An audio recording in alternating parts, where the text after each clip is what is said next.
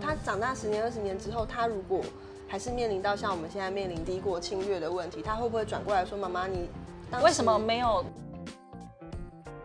？”Hello，大家好，我是新代。嗯，今天是一个特别新的主题，叫做新代诊疗室。那我接下来呢，即将会对一连串我关心的议题，访问不同的来宾，发表我们的意见。如果你对这样的主题也很有兴趣的话呢，麻烦你按下分享跟订阅。然后接下来就可以看到一连串的新代哦。今天第一个来宾是我一直非常崇拜的学姐刘宗宇医师，欢迎她。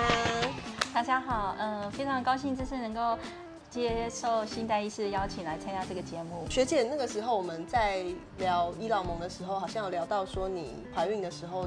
有受到医院一些压力，对，因为其实我那时候在医学中心，然后是最忙的总医师，然后身体能量没有到到那个负荷，很累到就是 CPR 的时候，然后我那个肚子大到我必须要侧身按压，然后按完之后我整个很喘，我喘到我被护理师拉到看不下去，比病人还喘，我比病人还喘，被拉到角落，然后帮我斗氧气，然后我整个就发抖，我我。我只知道说，我必须要做到这个程度，可是我身体超出负荷，我没有办法思考。我们人员知道人体极限，可是我们却没有办法好好去善待自己。对对对，当公众议题。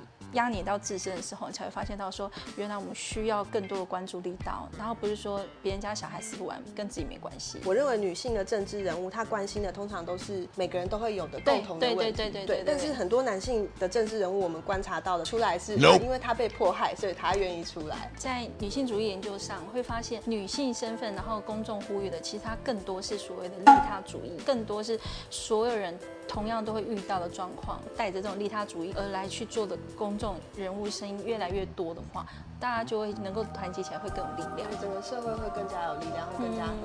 根据以前的这样子的刻板印象之后啊，我们这些职业妇女出来参政，其实会遇到很多的阻碍。嗯，真的就会觉得你医生好好当不当讲这些啊？女生呢？嗯，你先生都是在你背后这样子，我就觉得不用这样。如果是男性政治人物出来之后啊，他大家都是讨论他这个人，可是女性政治人物出来，大家都会讨论她老公是谁啊？对啊，她的职业怎样啊？对对对对，外表啊，有没有小孩啊？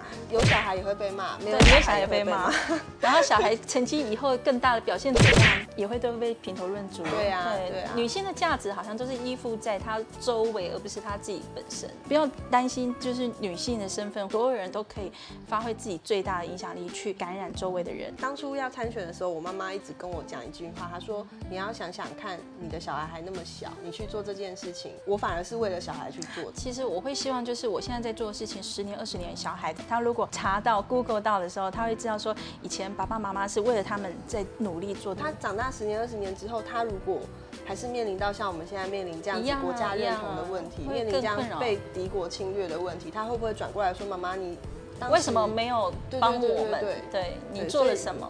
现在的这些政治议题，其实真的是不管种族、血统、性别、年龄，都应该要一起去关心的。那今天真的要特别谢谢刘忠宇医师，就是学姐来参与我们第一次的影片制作，觉得好像话匣子刚开，还没有讲完的感觉。那就是希望大家看到这个影片的议题，你也喜欢的话呢，帮我们按下下面的小铃铛，订阅我们的频道。那之后还可以一直看到类似相关的影片哦。谢谢大家。